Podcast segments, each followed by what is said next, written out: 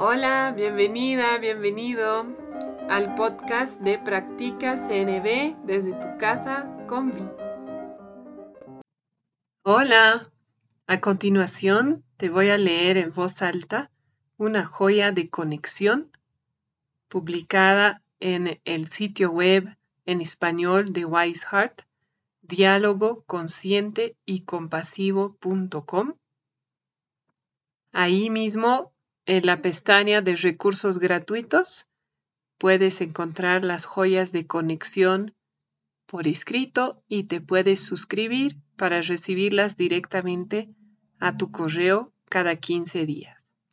Estas joyas a mí me sirven para entender cómo integrar tanto la comunicación no violenta como el diálogo consciente y compasivo a mi vida diaria. Espero la disfrutes.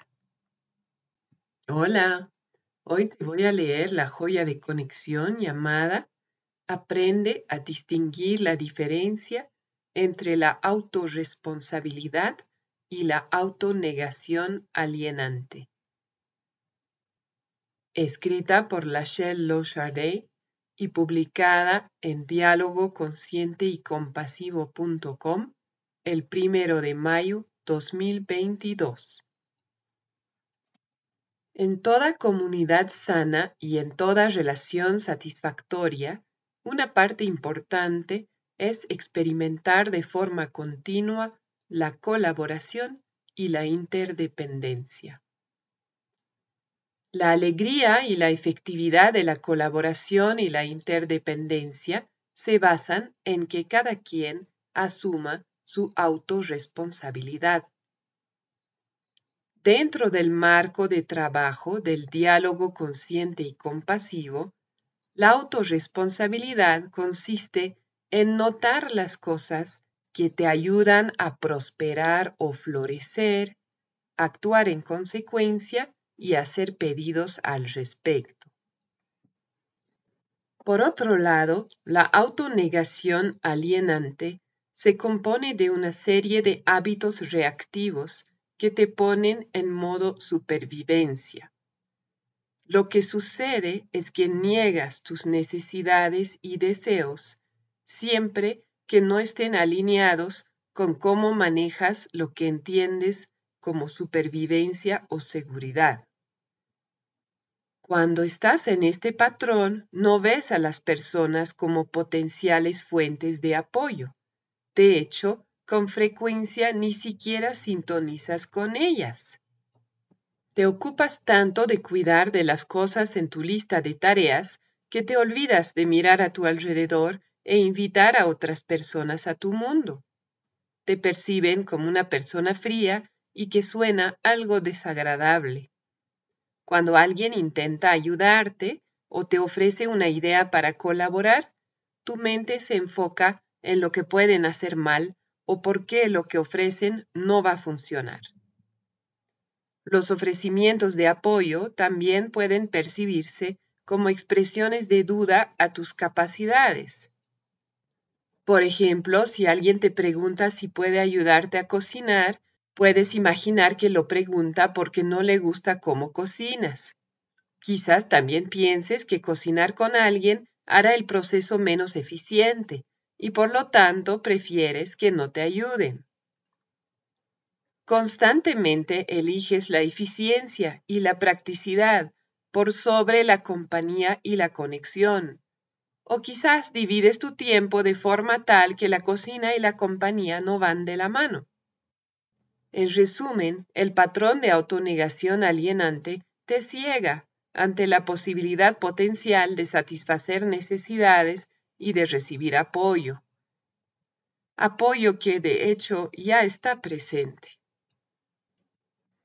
Este patrón reactivo generalmente surge a partir de experiencias de vida tempranas en las que no recibiste compañía cuando necesitabas apoyo físico, mental, emocional o espiritual. Una situación que se repite con frecuencia es la de hermanos, hermanas, hermanes mayores, a quienes se alienta a que dejen de lado sus necesidades en pos de las de sus hermanas, hermanos, hermanes menores.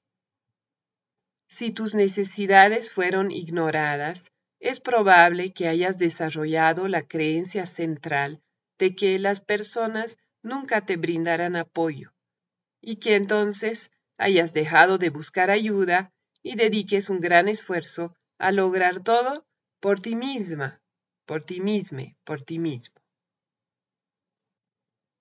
Si esta creencia central queda sin revisar, actúa como un filtro a través del cual experimentas tus relaciones.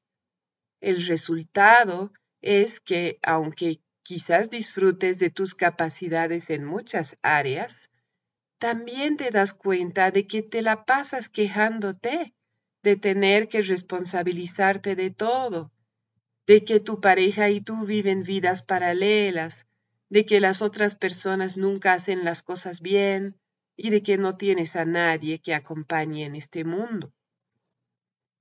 Liberarte de este patrón es aprender a buscar el apoyo de las personas y confiar en él. Puedes comenzar dando pasos extremadamente pequeños, como dejar que alguien te abra la puerta o pedir ayuda para llevar las bolsas de la compra. También puedes realizar prácticas específicas durante un día o una semana por vez, por ejemplo. 1. Responde sí a cada oferta de ayuda. 2. Haz un pedido de ayuda a diario. 3. Al finalizar cada día, escribe sobre el apoyo que recibiste. 4. En lugar de preguntarte si necesitas ayuda, Pregúntate si recibirla puede traerte alegría y conexión. 5. En el momento en que estés aceptando ayuda, presta atención a lo que está pasando. ¿Te preocupa ser una carga? ¿La otra persona se ve satisfecha? ¿Hay más conexión? ¿Estás apurándote para terminar? ¿Te estás enfocando en lo que no está del todo bien? 6. Cuando alguien propone un plan, trata de entender qué es importante para esa persona y cuáles son sus anhelos antes de sumergirte en los detalles prácticos. 7. En lugar de hacer un divide y triunfarás a la hora de ir de compras con tu pareja o con quien compartas la casa, háganse compañía y disfrútenlo. 8. Reflexiona sobre los momentos en que sí disfrutaste la colaboración y haz una lista de qué cosas te ayudaron a confiar. 9. Revisa varios aspectos de tu vida. La salud, el dinero, la carrera, la mapaternidad o crianza, la creatividad, las tareas del hogar, la diversión, y pregúntate ¿En dónde tienes disposición a experimentar haciendo pedidos de apoyo o colaboración? 10. Una vez al día, cuando tengas el impulso de irte sola, sole, solo, por tu cuenta y concretar las cosas, haz lo opuesto y dirígete hacia la conexión con alguien. 11. Durante un día, ten la intención de recibir a quien ingrese a tu espacio en silencio y con una pequeña sonrisa. 12.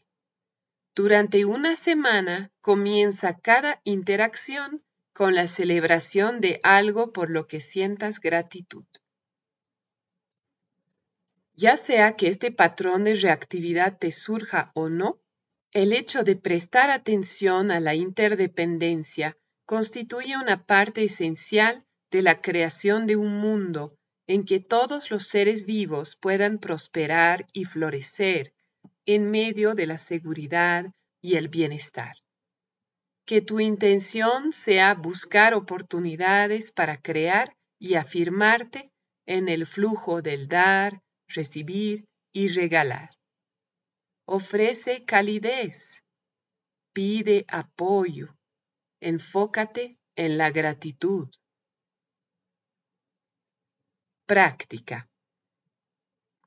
Esta semana elige una práctica de la lista de 12 puntos mencionada anteriormente y llévala adelante. Gracias por escuchar la joya de conexión de diálogo consciente y compasivo.com. Espero te haya servido. Que tengas un lindo día. Estuviste escuchando el podcast Practica CNB desde tu casa con Vi de Concepto Jirafa. Si tienes preguntas, sugerencias, te invito a escribirme a conceptojirafa.gmail.com y también a visitar la página de Facebook Concepto Jirafa. Nos escuchamos pronto.